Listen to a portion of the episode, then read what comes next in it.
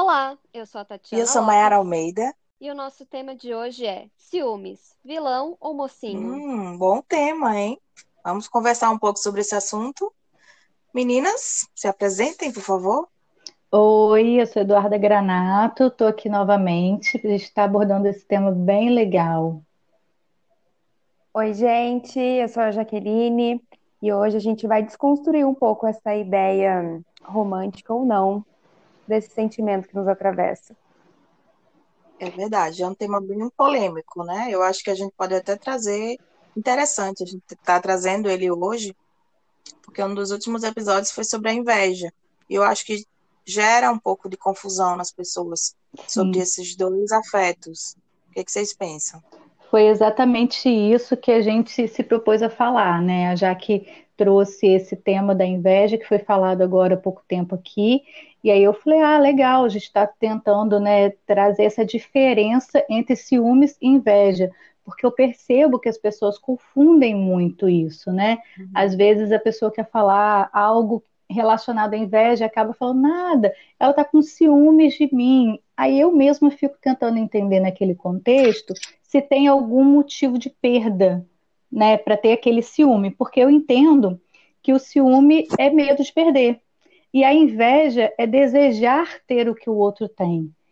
né? E aí, por conta disso, eu fui até o dicionário saber qual é a definição do ciúme e da inveja. E trouxe aqui para a gente estar falando. Ótimo. E aí, o ciúme, né, é um estado emocional complexo que envolve o sentimento penoso provocado em relação a uma pessoa de que se pretende o amor exclusivo, receio de que esse ente amado dedique todo o seu afeto a outrem, ou medo de perder alguma coisa.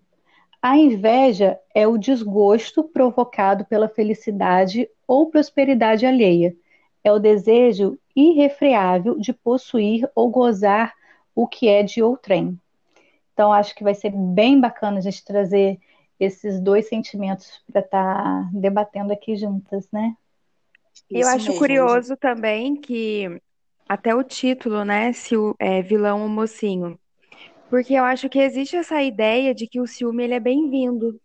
Então, quando a gente coloca esse signo de que, ah, não é inveja não, é ciúme, é como se fosse uma maneira de amenizar, de deixar a coisa um pouco mais gourmetizada, sabe? Eu entendo assim que as pessoas é, no- é, romantizam o ciúme porque acham que o ciúme é, é demonstração de amor. Nossa, eu tenho ciúme porque eu te amo, eu tenho ciúme porque eu gosto tanto de você que eu quero você para minha vida.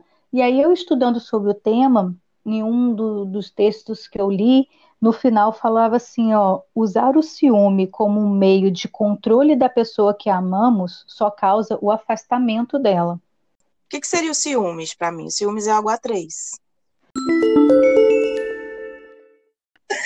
E aí, ciúmes eu acho que traz, no mínimo, no mínimo, um problema duplo, que é o que a gente vai tentar fazer aqui, né? Traduzir, não trazer respostas para esse problema, porque eu acho que a gente não tem. Pelo menos eu não tenho. Mas uma das perguntas que eu acho que a gente pode se fazer, que as pessoas talvez se façam ao ouvir esse episódio, é o que é que a gente faz quando descobre que está com ciúmes?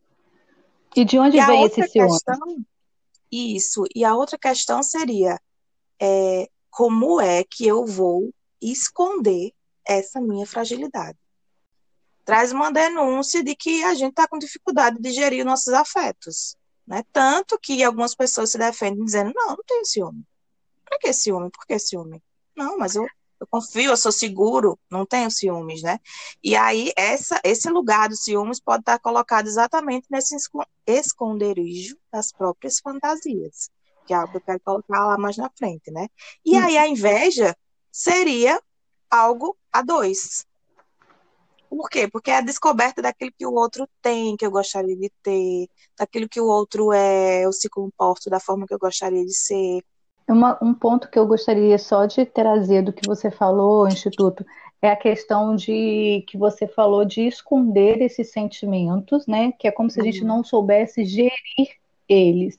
Mas eu entendo também que o ciúme e a inveja são sentimentos primários, né? Que, que todos nós sentimos, e eles são banalizados como algo ruim, e como se a gente não pudesse sentir de maneira nenhuma. Por isso a gente traz essa, esse fato de negar esses sentimentos e não querer assumir para o outro. Mas não são casos que a gente sente de vez em quando e é incontrolável?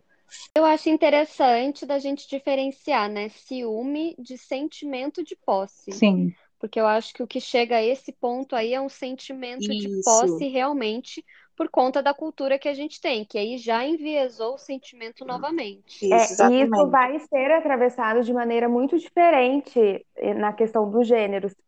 Porque para a mulher, de repente, o ciúme vem num campo muito da insegurança, em questões de autoestima. Para o masculino, nesse campo do controle, da posse, porque fomos socializados dessa forma. Então, eu acho que o, o sentimento vai ser experimentado de forma diferente também, por conta disso. É, mas É, e eu acho que assim, o ciúme, ele é um, um, um lembrete da realidade, né?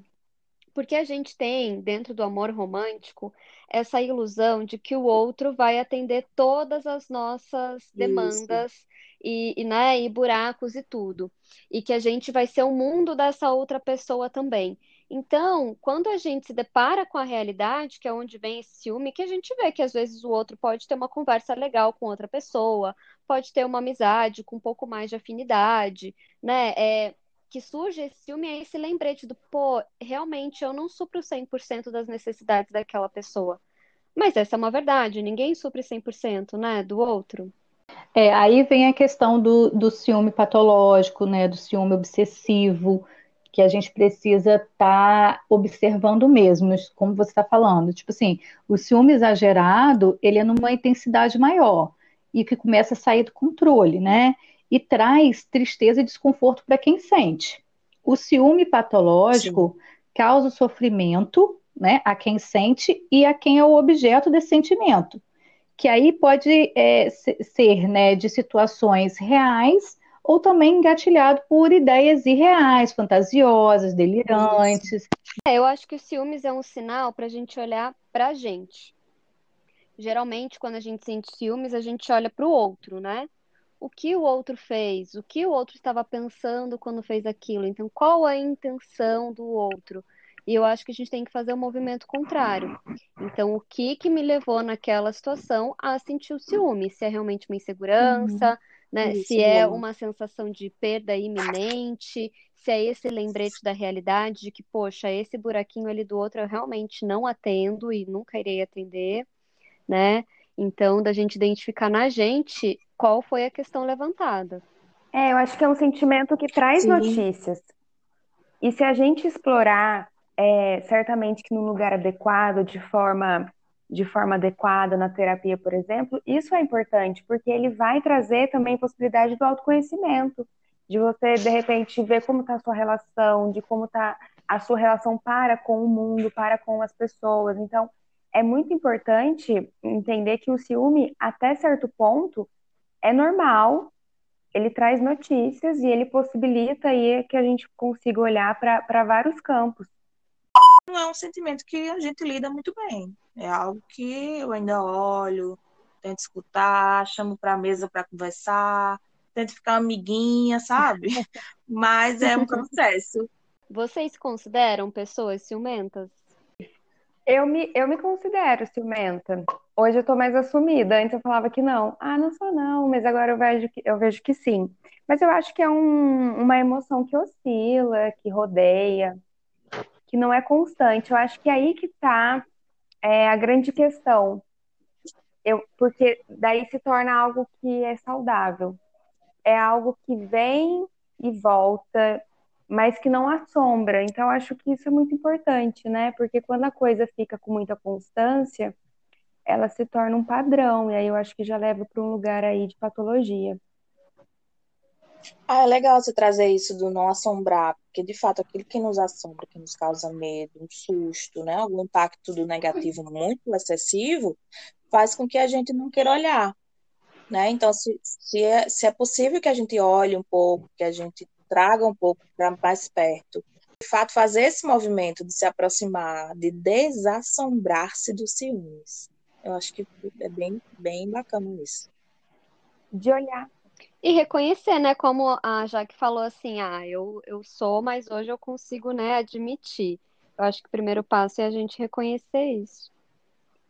Exatamente, para que isso possa ser explorado, olhado e finalmente elaborado. Porque veja bem, a partir do momento que há uma negação disso, então isso fica na assombração, né? Que é o que a Mayara trouxe agora. Eu entendo que, que as pessoas têm o direito de escolher o que querem e que não sou eu que vou controlar isso. Então, eu acho que quando eu entendi isso, eu fiquei mais tranquila, porque não tem o que fazer. Se um dia, né, o meu companheiro acordar e falar que não quer mais ficar comigo, eu vou ter que aceitar essa situação, assim como também pode acontecer comigo, né? Eu acordar e falar não quero mais e as coisas acontecem, tudo bem. A gente poderia falar de um estado, é, estado emocional, afetivo, de não ciúmes, em algum momento, dessa estabilidade? Continuamente? Exato. Tipo, tô curada! Uhul! Não, não sou mais ciumenta. Acho que não. Estava falando, em relação à terapia, o autoconhecimento, entendendo as coisas, você consegue se controlar a partir daí. Que é o que Jaque falou também. A gente se assumir, elaborar, trabalhar nosso ciúme para poder saber lidar com ele. Dizer que nunca mais teremos? Não, porque sempre vai bater lá em alguma questão que né, que tá É, porque se a gente fala que esse é um uhum. sentimento inerente do ser humano, então é isso, né? Não tem como a gente se livrar. A gente nasceu com e vai morrer com. Não tem como a gente tirar, enfim, algo, né, que é da nossa espécie. Mas é, é, eu até nem gosto da palavra controle, porque as pessoas hoje em dia têm usado essa palavra, né, de um jeito muito indiscriminado. Eu acho que ao se conhecer mais, você está mais atenta aos sinais Uhum. É, e se você trabalhar, tem que ver a fonte, né, desse ciúme. Se vem por uma insegurança, se vem desse lugar com o outro, aonde que tá, se a gente trabalhar lá no fundo, aonde isso foi enraizado, talvez apareça com menos frequência, né? Uma, uma fonte que a gente não falou, Tati, é bater também na sua crença de não capacidade. Então, assim, eu não uhum. fui capaz, né, de ser boa o suficiente para ele. Então, às vezes, quando a gente sente ciúme, nossa, bate lá naquela crença, nossa, é, realmente eu não fui boa o suficiente nesse quesito, por isso que ele está conversando com outra que é mais legal, por isso que ele está olhando, né, isso que a gente já falou aqui. Então, são várias questões nossas que podem bater e engatilhar, desencadear, desencadear o ciúme tanto a capacidade de amar, quanto eu acho que a capacidade de se permitir ser amado. Sim. Porque também, quando a gente acredita que não pode ser amado, tudo parece realmente uma ameaça. Ah, tá vendo? já sabia, tá aqui a prova. Né? E aí vem o ciúme para provar, tá aqui, ó, realmente, essa pessoa não me ama, não quer nada comigo, e em algum momento ela vai embora. É, e eu acho interessante algo que a Jaque começou a trazer, né? Claro que tem muito da gente olhar para a gente e entender da onde isso está vindo, por quê, onde, quando, como. Mas dentro de uma relação, aonde cabe a responsabilização do outro. Exatamente. Isso tem que ser jogado. Se a gente falar dessa perspectiva, né, no campo de uma relação, com certeza isso tem que ser colocado para a relação também. Esse outro precisa também se posicionar, se responsabilizar tem essa linha do quanto é uma paranoia nossa, que a gente já começa a interpretar tudo como um grande sinal de que o outro está dando, mas o quanto às vezes aquele parceiro também contribui para isso.